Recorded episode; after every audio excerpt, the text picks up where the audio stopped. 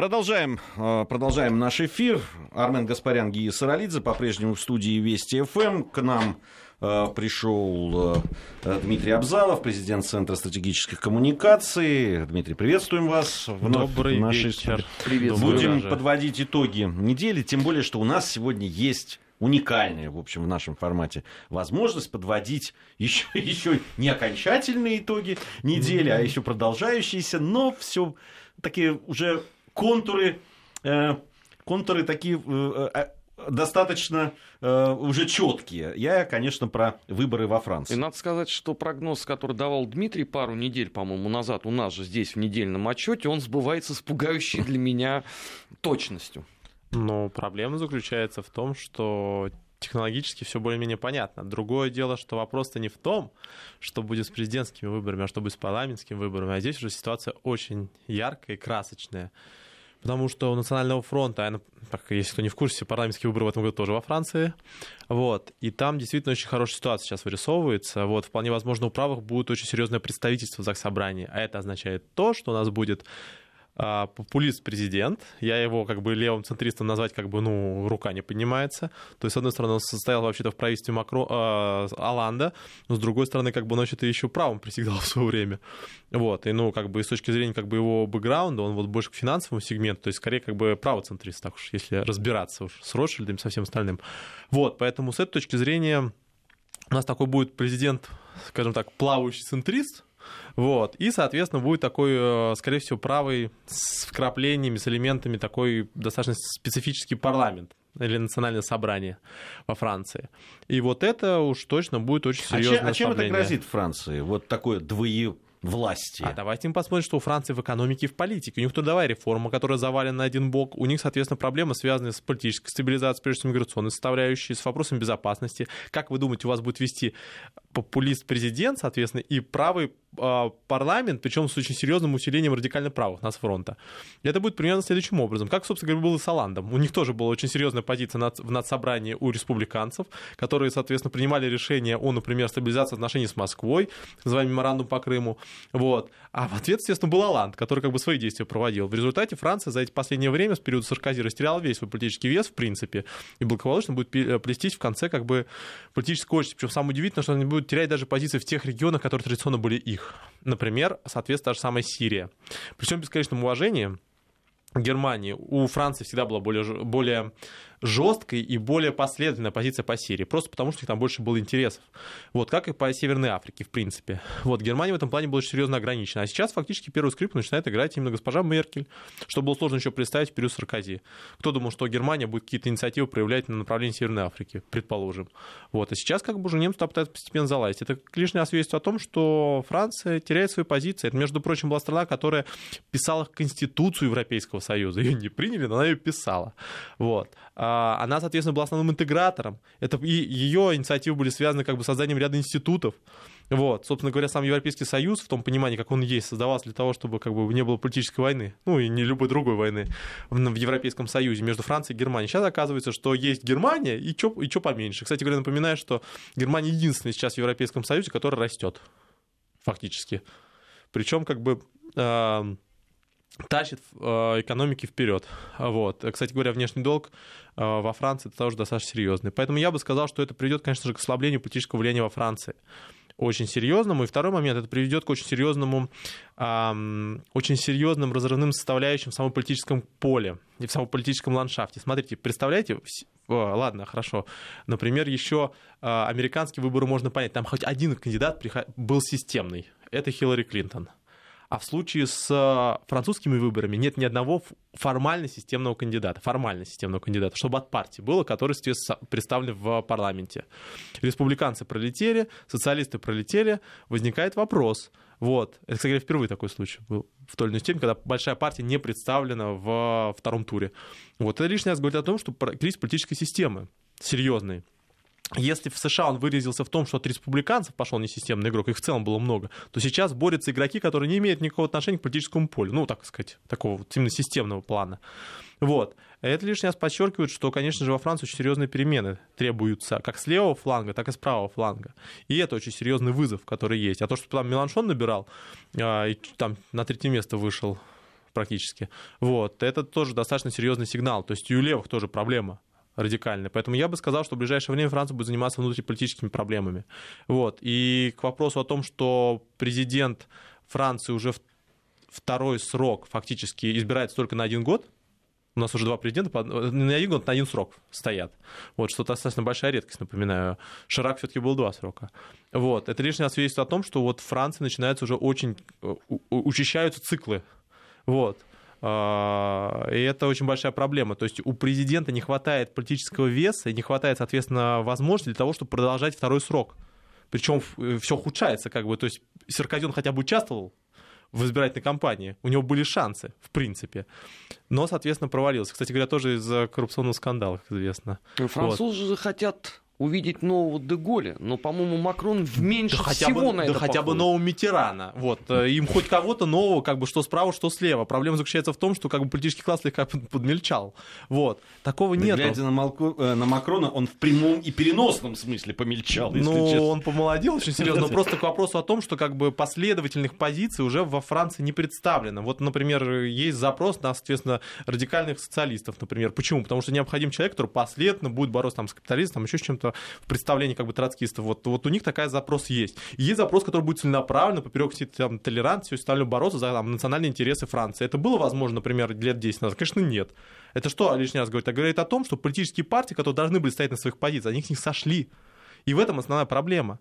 Вот в чем происходит проблема, в том, что партии традиционные, которые должны были эти позиции отстаивать, они как бы их уступили. И теперь одним приходится, правым приходится прикидываться левым, левым приходится прикидываться правым.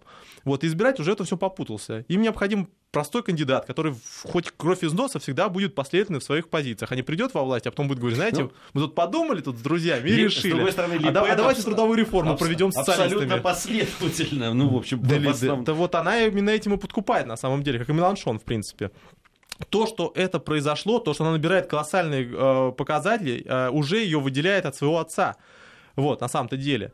Там он проиграл фундаментально Шираку, потому что против него объединились все. Сейчас тоже против него все объединяются, но даже в этом... Как там, республиканский фронт. Ну, да, да. Но даже в этом случае как бы у нее результат будет лучше, чем у ее отца. Это лишний раз говорит о том, что запрос на такого типа политиков появился. А теперь внимательно посмотрим, как увеличивались позиции Национального фронта в регионах. Они же серьезно как бы усиливались. Я напоминаю, у них там э, это, двухмандатная э, модель, два тура. В первом туре в первом туре, соответственно, у кандидаты от э, э, Национального фронта э, в некоторых регионах были первыми. И после этого опять же началось, давайте все дружно против нацфронт, и как бы там удалось немного купировать. Но фактически это очень важный сигнал.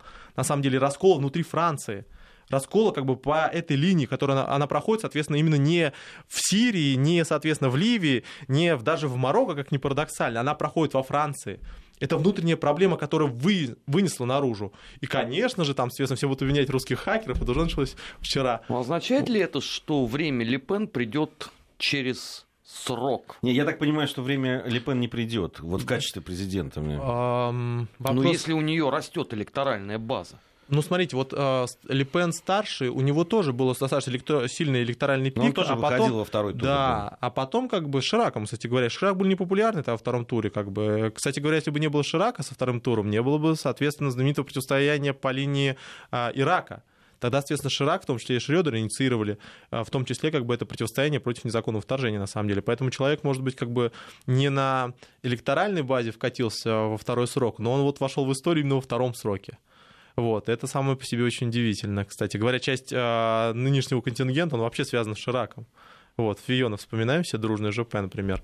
Вот, э, ну и там ряд других игроков. Поэтому на самом-то деле э, это к вопросу о том, что во-первых, у нее есть некоторые кандидаты, которым проще играть именно в парламентской модели им это проще, они проще забирают, против них не так сильно агрегируются, как бы они готовы играть вторым темпом.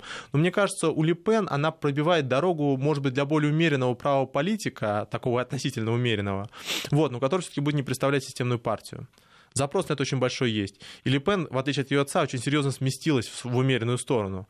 Вот. Внимательно послушайте там, что говорил ее отец вот, в свое время. Но запрос такого типа, в принципе, есть. И на самом деле есть запрос со стороны региона Франции на Францию, которая была там в 90-х, 80-х годах. Вот в чем есть запрос.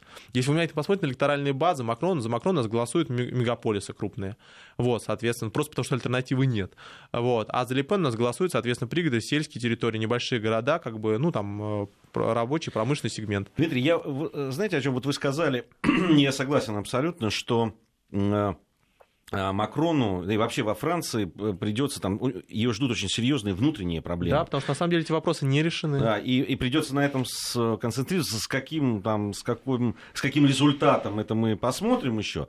Но Э, имеет ли сейчас э, Франция вообще возможность не участвовать в международных делах серьезно? Потому что там да, переговоры по Брекзиту, э, и Германия, и вот эти все последние заявления Меркель, да, такие очень суровые и серьезные, говорят о том, что Германия это свои интересы вот в этом разводе, она собирается очень серьезно защищать. Конечно. А и если Франция в этом не будет участвовать, то ну, понятно, что никто за ее интересы там биться не будет. Давайте посмотрим. Вот э, избирательная кампания идет достаточно давно. В последние 2-3 недели вы видели серьезное заявление со стороны Франции? По любой теме. Любая. Да Сирия у них даже была... дебаты скучные вышли. Ну Какие да, такие внешнеполитические заявления. Скучные. Они... Вот, так вот я и говорю, что на самом деле эффект происходит в том, что страны начинают сворачивать политику во внутреннюю часть. Например, в США то же самое происходило первое время. Вот и сейчас частично будет происходить. То есть на самом деле страны начинают концентрировать внимание на внутренней составляющей. Вспомните период Саркози, когда, соответственно, человек как бы считал как бы зоны своих э, непосредственных интересов всю Северную Африку и делал там, что хотел. Вот сейчас ситуация, проблема заключается в том, что в Европейском Союзе проблема. Ответить на вопрос, что делать в Мали, как бы может каждый как бы встречно-поперечно. А вопрос заключается в том, что ответить на вопрос, что необходимо в своей стране. Вот, повестка начинает выворачиваться вовнутрь. И в этом как раз основная проблема-то в той или иной степени. Франции придется, если она сохоти, э, хочет сохранить свои позиции в Европейском Союзе, если она хочет усилить свои позиции внутри страны, на самом деле, сохранить единство страны, она должна ответить на, на вопрос, что такое Европейский Союз для нее. Прежде всего. Без этого ответа, а, без этого ответа никакой политики внутренней не будет. Вы не можете ответить на вопрос, а, например, что будет делать с мигрантами, не ответив на, того, на, а, на то, на вопрос, что будет делать Европейский Союз с мигрантами. Вы не сможете ответить, что вы будете делать с, е, с своей экономикой, не ответив на то, что вы будете делать с евро. Вы не сможете ответить на вопрос, что вы будете делать с своей экономикой, не ответив на то, как будет выходить, например, Великобритания из Брекзита. Ну а кто на это на все отвечать-то должен? А никто. А сейчас на это все отвечает, как бы, суть по всему, Тереза Мэй будет отвечать, как бы, и Меркель. То есть все решили так, что вот у нас есть, как бы, главный казначей, это госпожа Меркель. Вот давай, пускай она, естественно, по экономике разбирается. Вот. А проблема заключается в том, что Франция от этого непосредственно зависит. Пример. А, значительная часть, например, а, Сити, а, это э, инвесткомпании, которые представлены, они выбирают два места для перемещения. Это Большой Париж, так называемый. Ну, в свое время, соответственно, еще был построен Саркози, но суть заключается, как бы, парижская агломерация. Вот. И, соответственно, например, Франкфурт на Майне, например, в качестве как бы базы в Германии. И вот куда они перетекут? Это конкретные деньги, это миллиарды. Потому это что очень конкретные это, деньги. Это очень сказал. конкретные деньги, очень конкретные миллиарды, очень конкретные рабочие места. То же самое касается, например, автопроизводителей, которые собираются как бы перебрасываться в Европейский Союз, чтобы как бы избежать пошлин двойных. Вот. А, это конкретный вопрос. Здесь за это надо бороться, за это надо воевать, за это надо убиваться. Именно на внешней политической Я об этом и говорил. Вот. А в это время приходит Макрон со словами, знаете, у нас трудовая реформа, у нас там еще не до этого, это все как-то очень, не, это все не мое. Вот. Вопрос именно в этом. И будет ли Макрон тем президентом, который будет жестко оставить свою, свою позицию в отношении с Меркель? Он, он пришел... Дмитрий, какая позиция-то? Вот если посмотреть на предвыборную кампанию, по международным делам каким-то, какой-то конкретной позиции, в том числе и по России, да, вот э, нам тоже важно, как угу. строятся наши отношения с Францией. Там нет позиций. Вот ну, проблема дело. заключается в том, что Макрон, конечно, популист, если внимательно его программу читать. У него как бы э, он не такой Махро популист, как отдельно взятый кандидат, но в принципе популист. Его меры непонятно, откуда их брать на них финансирование, непонятно, как, как их стимулировать, непонятно, каким образом. То есть на самом деле это проблема, кстати говоря, очень серьезно второго тура. Почему? Втором туре никто не обсуждает экономику. Втором туре никто не обсуждает политику. Все обсуждают, как не допустить Ле Пен к власти. Вот придет Ле Пен, И всё Марин, будет ужасно. и она, соответственно, выйдет из Европейского Союза, НАТО. Это называется голосование от противного. Ну так они же и в первом туре это не обсуждали.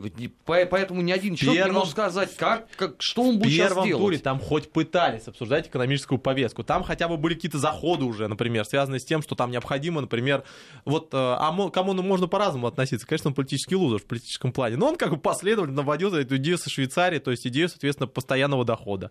Вот, бестолковая идея, бестолковая, на сотни миллиар... на миллиарды, на миллиарды, не реализуем, не реализуем. Но он последовательный в своей утопии. Он подкупает как бы тем, что он как бы падает в пропасть, как бы еще помогает себе крыльями в процессе.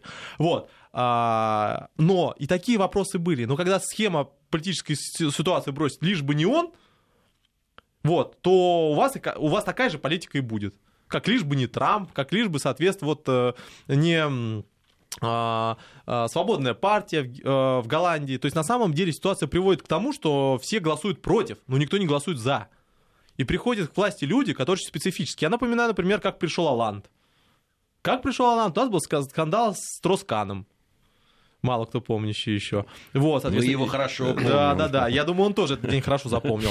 Вот, и своих мемуарах обязательно это отразит. Вот, как его жена, кстати говоря, от- отлично запомнит этот день, кстати говоря. Вот, в любом случае, Алан случайный человек на этой позиции оказался на самом-то деле. И с точки зрения технологических и всего остального. А теперь таким же случайным человеком мог статься Макрон. Вот, но проблема будет заключаться в том, что, как и в случае с Обамой, с ним будут, на него будут возложены очень большие надежды французов. Вот, но хотя бы за Обаму голосовали за него, а не против Буша, в принципе. Ну, точнее, хотя в какой-то степени против Буша. Вот. Но с ним будут связаны надежды. И вот это как бы депривация в результате. То есть это разочарованность в потребности очень большая, такое фронтальное недоверие. Вот она может очень серьезно сказаться. В случае, если Макрон не сделает то, на что, э, на что э, за что его избирают, но что он сделать физически не может. Ну вот как он сейчас может изменить ситуацию в экономике? Она не зависит сейчас э, от него в большей степени. Он не сможет сейчас вести ни меры, он реформы трудовой, он что с ним будет делать? Это реально кость в горле. Э, Резидентура Франции более-менее выгодна, чем резидентура, например, Германии или Польши. Они в едином пространстве экономическом находятся. Не в единой еврозоне, но в едином пространстве. Потому что, например, в Польше свой злот есть. Франции надо что-то фундаментально менять, принципиально. Будут очень непопулярные реформы.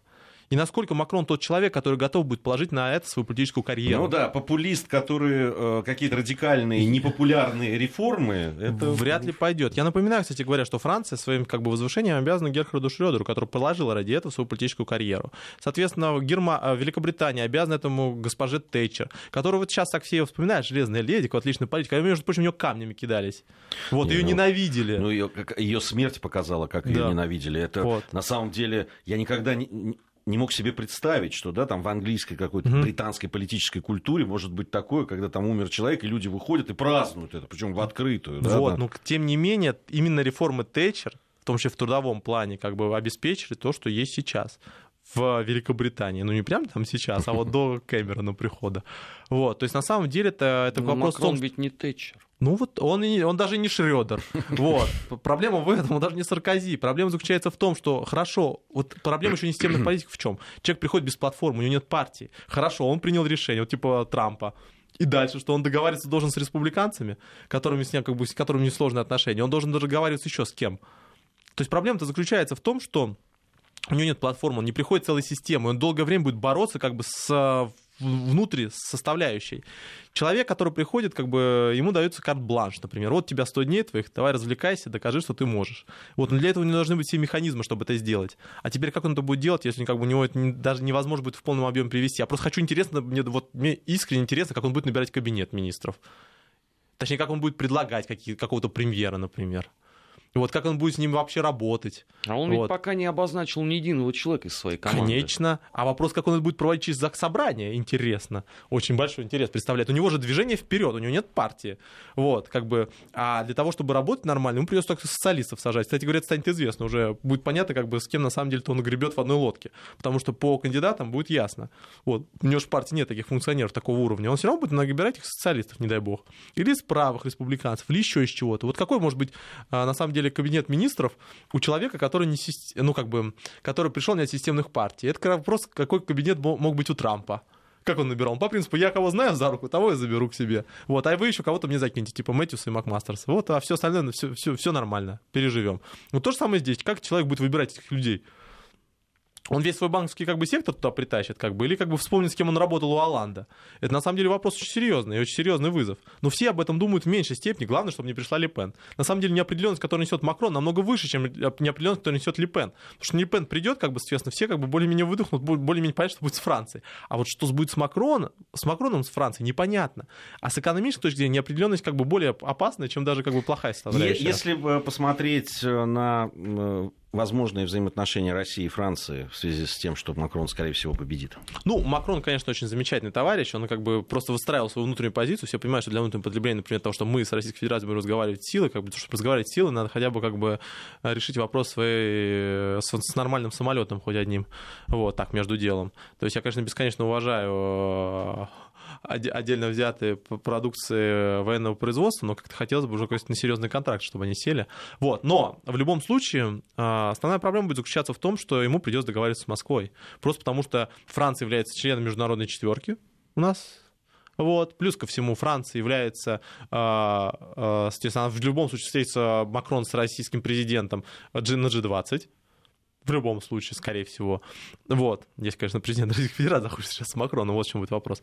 Вот. Так что ему все равно придется с Москвой договариваться. Я же не говорю о том, что французские группы, которые представлены во Франции, они очень заинтересованы в взаимоотношениях с Москвой. Тоталь, она в Харьяге представлена. Соответственно, Газ де Франс э, на Северном контуре, Северном да, потоке. Они же, да, внимательно вот. смотрят, что происходит сейчас Франс, с немецкими де, компаниями де, де, Потому что на самом деле идет большая конкуренция. Франция не хочет оказаться в изоляции, особенно то, что сейчас произойдет. Немцы просто их как бы поработят в этом плане с экономической точки зрения. Поэтому им, конечно, надо будет тоже договариваться. Плюс ко всему, у Франции есть интересы и в целом ряде стран. Я очень сильно сомневаюсь, что Макрон как бы будет нормально взаимодействовать еще с Трампом. Всем помним, что Трамп все-таки как бы в этой противостоянии скорее поддерживает Ле Пен. Так вот, ну, не системно, скажем так. В крайнем случае, он с ней хотя бы, его представители с ней хотя бы встречались. Вот. И как бы Ему, конечно, было бы комфортнее работать, например, с Терезой Мэй, с Ле Пен, да, и, и с кем-нибудь, кто не Меркель, вот, в Германии. Вот, поэтому с Макроном у него будут сложные отношения выстраивать. Макрон будет скорее оперировать, например, к демократическим эм, силам, ну, так называемым демок... ну, то есть демократическим демократам в, непосредственно в США, вот, чем непосредственно к Трампу. Вот, поэтому я думаю, что там ситуация будет достаточно сложная с его трансатлантическим союзом. Вот и что он конкретно хочет будет предлагать. В конце концов, как бы они будут сталкиваться с Трампом просто по экономике. Трамп собирается у них забирать рабочие места. Если где-то рабочие места появятся, значит, где-то они закончатся. Они где должны закончиться? За территорией США. Вот. Европейский Союз как бы один из основных э, ключевых торговых партнеров э, США на внешнем контуре. Он, он и формирует, в том числе вместе с Китаем, значительную часть отрицательного торгового баланса. Для того, чтобы создавать рабочие места на территории, естественно, и экспортировать активно, необходимо прежде всего а, своих конкурентов ослабить. Китай можно прижать с помощью КНДР, а вот как Европейский Союз, с помощью развала, в принципе. Вот, поэтому если кто-то думает, что Трамп поддерживает Терезу Мэй просто потому, что она замечательный человек и прекрасно улыбается, вот это еще связано с тем, что он на самом деле пытается как бы подорвать экономический потенциал Европейского Союза. И на этом фоне имеет смысл подружить с теми, кто все-таки не заинтересован в прерывании экономического потенциала Европейского Союза, потому что это тоже основной торговый партнер этой страны, например, Российская Федерация. Например. Вот интересно, как будет развиваться событие. Ну, нам, конечно, еще то, что касается Франции, надо дождаться. как-то Почему? Все, складывается для Франции. Для Франции печально все складывается уже три года. Посмотрите, э, смотрите, у них выборы прошли. После этого сразу же массовые акции протеста. С экономикой не все очень хорошо на самом-то деле. Вот. Э, перед выбором начали активно выкупаться облигации. Поэтому, кто более-менее следит, ситуация во Франции сложная. Последние лет года 3-4 точно. А, Дмитрий Абзалов, президент Центра стратегических коммуникаций, а, у нас сегодня в студии. Вместе мы подводим итоги прошедшей недели, ну, и в том числе говорим о событиях, которые еще не совсем завершены, но э, мы, это нам не мешает, так скажем. Сейчас у нас новости середины часа, затем вернемся. Армен Гаспарян, Гия Саралидзе в студии Вести ФМ. Недельный отчет, подводим итоги недели. Помогает нам это делать президент Центра стратегических коммуникаций Дмитрий Абзалов. Ну и, наверное, завершая там э, тему э, выборов э, во Франции, мы сказали, как могут строиться наши отношения с Францией. Ну, то есть, понятно, что Франции... И об этом, кстати, Алан тоже говорил То есть он же произносил эти э, э, слова, что нам нужно взаимодействовать с Россией. И, видимо, от этого никуда не идет Макрон. Насколько вот всегда возникает вопрос, его же там и называют и э, там ставленником Ротшильдов и так далее. Ну, он в этой системе угу. работал. Э, конечно, мимо этого никто проходить не хочет. Все об этом говорят, упоминают. Насколько Макрон вообще будет фигурой самостоятельной в этом отношении, хотя бы касающихся взаимоотношений с Россией? Вопрос очень открытый, потому что на самом деле-то он особо не проявлял свою внешнеполитическую активность, будучи министром экономики. Вот. Эм, я думаю, что влияние на него будет очень серьезное. Причем, если на Трампа серьезное влияние было связано с тем, что у него не было опыта, то на Макрона еще в связи с молодостью на самом деле. Вот. Он может какие-то экономические решения предложить, но предложить политические решения ему достаточно будет сложно. Поэтому очень много будет зависеть от его команды. Прежде всего, министр иностранных дел, позиция, которая очень важна. Вспомним министр иностранных дел господина Аланда, вот, который очень специфические заявления делал в различные периоды. Вот, и считался по отношению к своему визави э, Штанмайеру, например, более жестким игроком, вот, который фактически все это время и держал позицию, например, Украины в четверке. Норман, э, в четверке непосредственно. Вот, поэтому я бы сказал, что очень большое значение будет, кто будет министром, потому что фактически он будет представлять отношения, плюс ко всему будет заниматься регулированием. Второй очень важный вопрос, на самом деле, кто будет премьером. Вот, это тоже очень важный вопрос, потому что как бы взаимоотношения с ним тоже будет выстраиваться достаточно интенсивно. Я напоминаю, что у, у Алана была достаточно большая чехарда этих премьеров. Вот. Э, сейчас, конечно же, все ждут, э, ну, то есть Вальц, который так и не стал, праймерис не выиграл социалистов. Но вот все, конечно ждут очень серьезно как бы вот именно этих решений кадровых. Но все понимают, что Франции придется взаимодействовать, потому что э, США просто не может предложить ничего альтернативного. Вот. Она не предложит не совместный пакт, например, как было, соответственно, с Великобританией, что вы выходите, а мы вам, соответственно, двухстороннее соглашение подпишем. Вот. Что все равно Трамп будет пытаться каким-то образом, как ни парадоксально, ну, не, не развалить, то очень серьезно расшатать Европейский Союз. И в этом плане конечно же, Вашингтон, э, Парижу необходимо будет искать точки соприкосновения с Москвой. Я думаю, очень много определится во время визита. Но сейчас уже пытаются как бы его загнать в ту же самую прокрустово ложе, как и Трампа вот эти знаменитые выходы по поводу информационных утечек российских хакеров, которые взломали им почту, которые появились в субботу.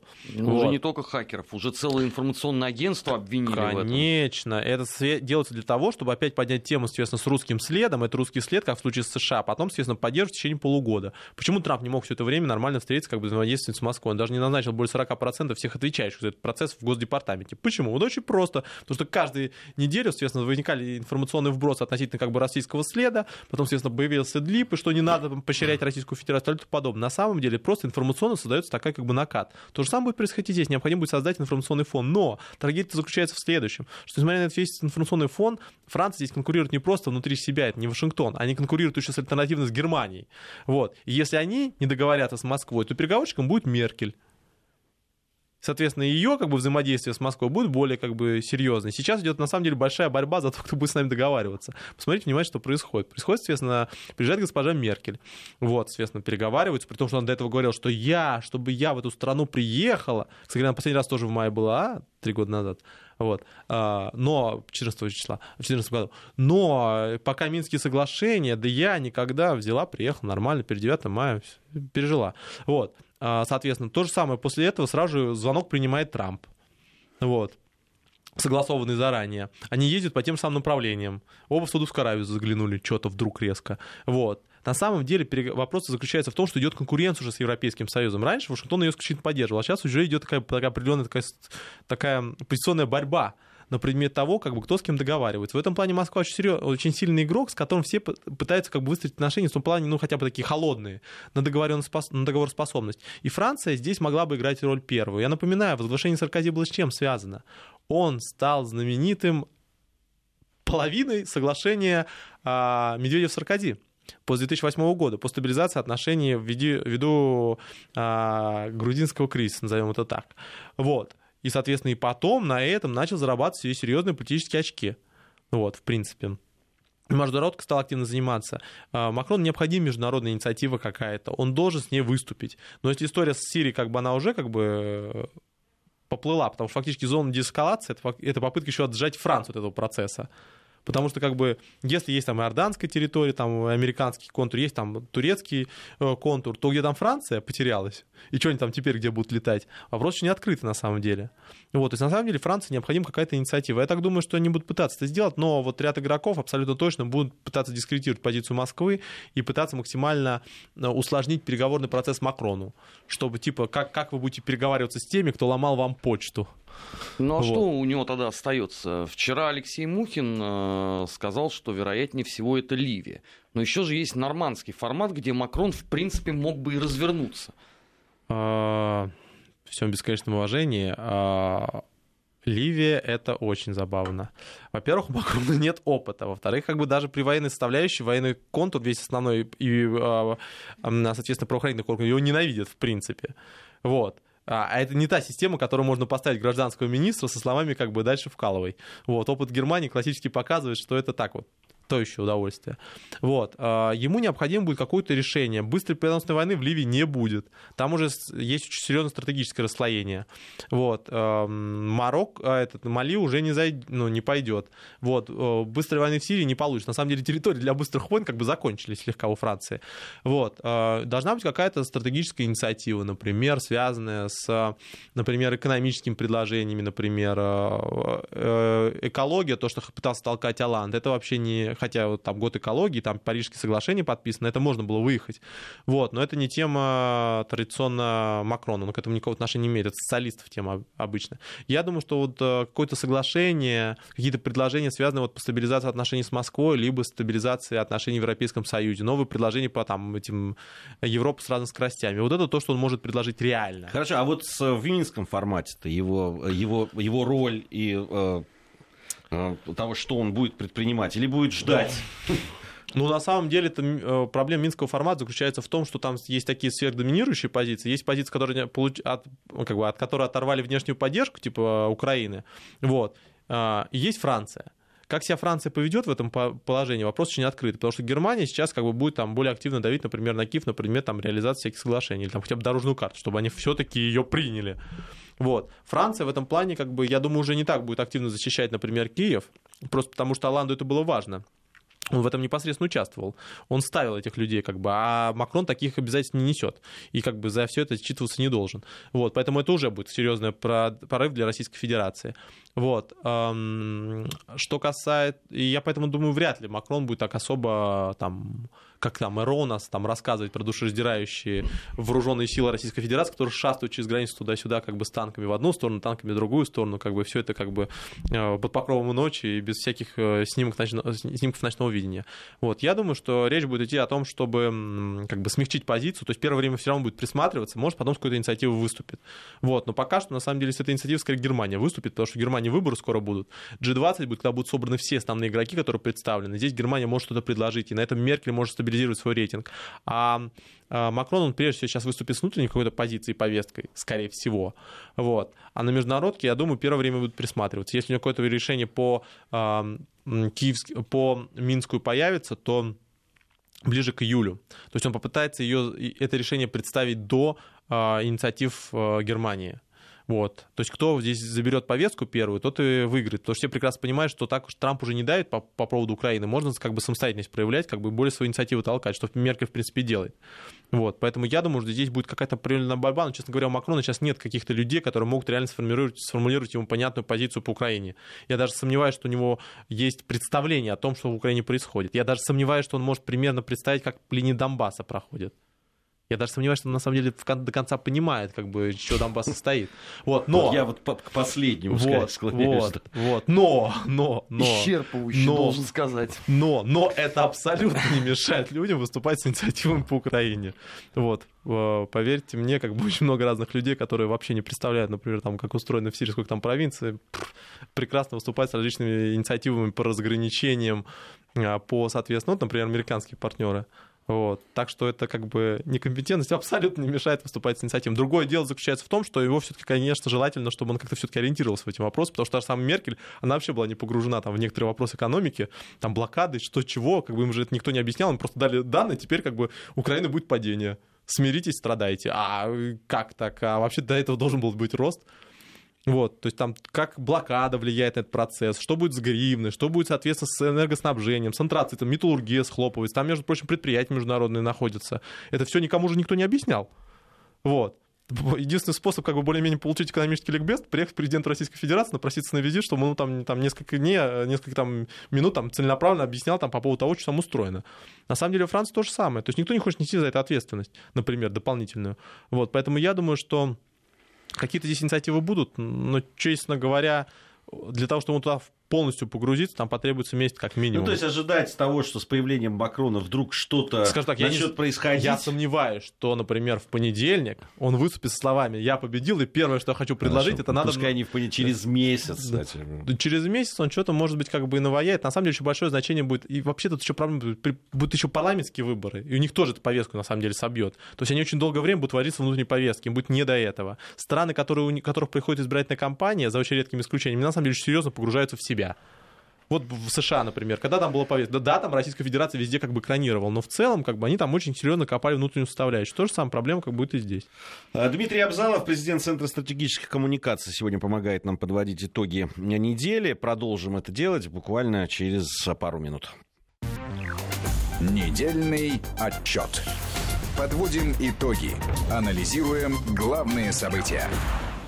Продолжаем мы нашу программу. Э, Дмитрий Абзалов, э, президент Центра стратегических коммуникаций, сегодня у нас э, в студии. Некоторые из наших слушателей возмущаются, что мы в основном о Макроне. Ну, во-первых, мы не о Макроне, а что происходит в связи с французскими выборами. Ну, было бы странно, если бы мы в день, когда проходят эти выборы, и тем более, что ну, более-менее действительно понятно, что Макрон побеждает, судя по, по тем цифрам, которые даются. Ну, мы тут обсудили что при любых раскладах на самом деле Макрон проиграет в этих выборах. Не в том плане, что он не выиграет их, а в том плане, что ситуация у него будет сложная на самом-то деле. То есть выборы можно выиграть по-разному. Можно выиграть выборы хромой уткой, например, которую протащили, а можно со своей как бы партией. А можно выиграть выборы так, что ты потом еще будешь расхлебывать это все оставшееся время. Ну, вообще, то, что там представитель Национального фронта во Франции набирает, да, там, ну, сейчас по тем цифрам около 40, а то и может быть больше то, процентов. То, что в стране Европейского Союза, который писал Конституцию Европейского Союза, 40% населения хотят этот Европейский Союз похоронить, это уже очень важный Причем сигнал. однозначно, там, она однозначно говорила да, о том, да, что Я приду, я, в следующий день мы выйдем, да. придем в референдум. Тут То есть 40% населения во Франции, 40% населения во Франции против НАТО и 40% населения во Франции против э, Европейского Союза и евро это что-то как-то сигнал такой. Если Макрон проведет непопулярную реформу, цифра тех, кто будет против, только возрастет. Нет, это люди, которые вот завтра готовы прийти как бы на этот референдум проголосовать. А какое количество людей, которых в принципе не устраивает ситуация, например, как бы, но они там э, голосуют лишь бы не Липен. То есть по принципу того, что они, они там против того, чтобы радикальные самые меры приводить. А общая критическая масса, то есть вот это, критич... это ядро 40%, 40% протестного ядра. Это как бы уже там большая проблема, я бы сказал. А общая критическая масса там больше, условно говоря, 60%. Вы представляете, что это как бы, если у вас 60% населения в целом недовольны тем, что происходит в стране? Ну, фундаментально, так сказать. Я вот еще на что обратил внимание. А 40% готовы похоронить все оставшееся, что вокруг находится. Как бы еще как бы выйти из НАТО, как бы по дороге, как бы там, соответственно, э, там э, выселить э, там часть контура. То есть, на самом деле, это, если это не звонок, то это вообще колокол, в который долбят там, не знаю, сваи какой-то. Вот. Потому что это очень, это очень серьезный сигнал. Вот. Ну, это вот очень будет показательно. Я абсолютно согласен с, с Дмитрием о том, что э, парламентские выборы, они, это будет очень э, показательная вещь. И, да. и она и практически показательная, да, то есть что будет происходить. И вообще настроение, еще раз, да, подтвердит эти настроения. Э, да, Просто парламентские Франции. выборы, они не, им, им, а, они а, именно на, на национальном уровне во Франции, они в меньшей степени подвержены концепции «все против одного». То есть как бы там нет такой ситуации, когда все партии будут да. играть против одного. А, там каждый сам за себя. Да, здесь бы, если бы, соответственно, у там Лепен там а, была возможность, а, если бы там выигрывали по второму, исключительно по первому туру, например, да, то есть там можно было посмотреть. Вот, а сейчас фактически игра идет именно против одного кандидата. В парламентских выборах такого не будет. Каждый будет голосовать за свое поле. И это покажет лишний раз, что если не вся машина, мега-машина против тебя работает, что твой результат значительно больше. Если бы, соответственно, был концепция сейчас, там, не голосуем, там, все против Лепен, например, а если бы вы, вы, вышел бы Меланшон, например, Вот там столько сценариев отличных было, потому что там и тот крайний, и тот крайний. И тут бы уже не было такой концепции все против одного. Здесь была концепция, соответственно, кто более там умеренный. На самом деле здесь как бы еще такая ситуация, в которой э, значительная часть голосов будет скидываться по принципу социального давления ты что, сумасшедший, что ли, там за Лепен голосовать? Вот, как бы, вот это тоже элемент социального давления есть. Вот. А, а в случае с парламентскими выборами, то все будет намного проще. Человек будет мстить э, и, соответственно, припоминать все несправедливости и все протестную составляющую, которую он чувствовал. Ему нахамили, например, ему не дали там визу, ему, соответственно, отказали в работе, ему, соответственно, э, там, не знаю, открыли там какой-нибудь там э, центр, который там каждое утро там ему мешает. То есть, на самом деле, парламентские выборы, они еще в том числе показывают этот протестный резонанс, на самом-то деле. В ней важно, как бы ты заглашаешь голосуешь за институт в конечном счете. Вот. А в случае с президентскими выборами ты голосуешь за человека. Это лишний раз показывает то, кто, кто вышел. Вы голосуете за Макрона, а не голосуете за партию. Какая у него партия? У него движение вперед причем. Вот. Поэтому на самом деле парламентские выборы будут очень подсказательны в том плане, что люди здесь уже будут голосовать по принципу как бы э, то, что я не, не, мог, не смог сказать на президентских выборах, я вам сейчас скажу на парламентских.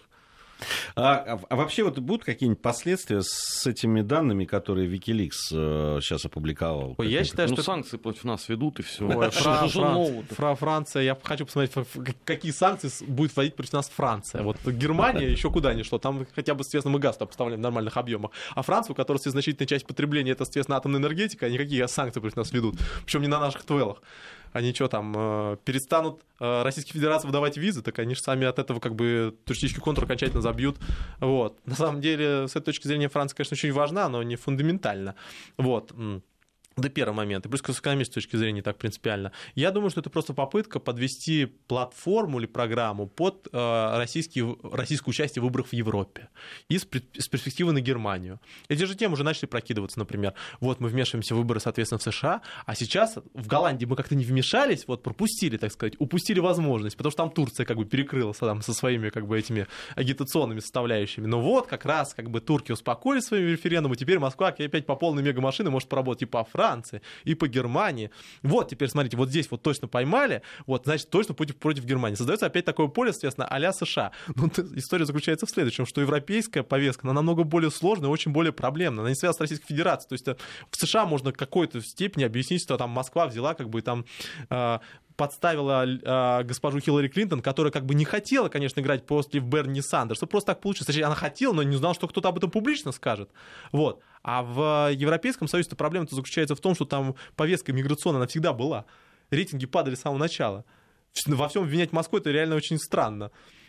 Было же такие попытки. Началась, когда миграционная волна, что там начали появляться информационные вбросы в различных газетах, например, то, что Москва через Российскую Федерацию возятся потоки из Сирии, сирийцев отдельно, входы в Финляндии, там еще других странах. И где это теперь?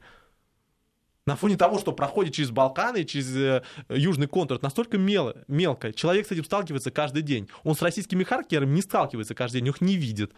А это он видит всегда.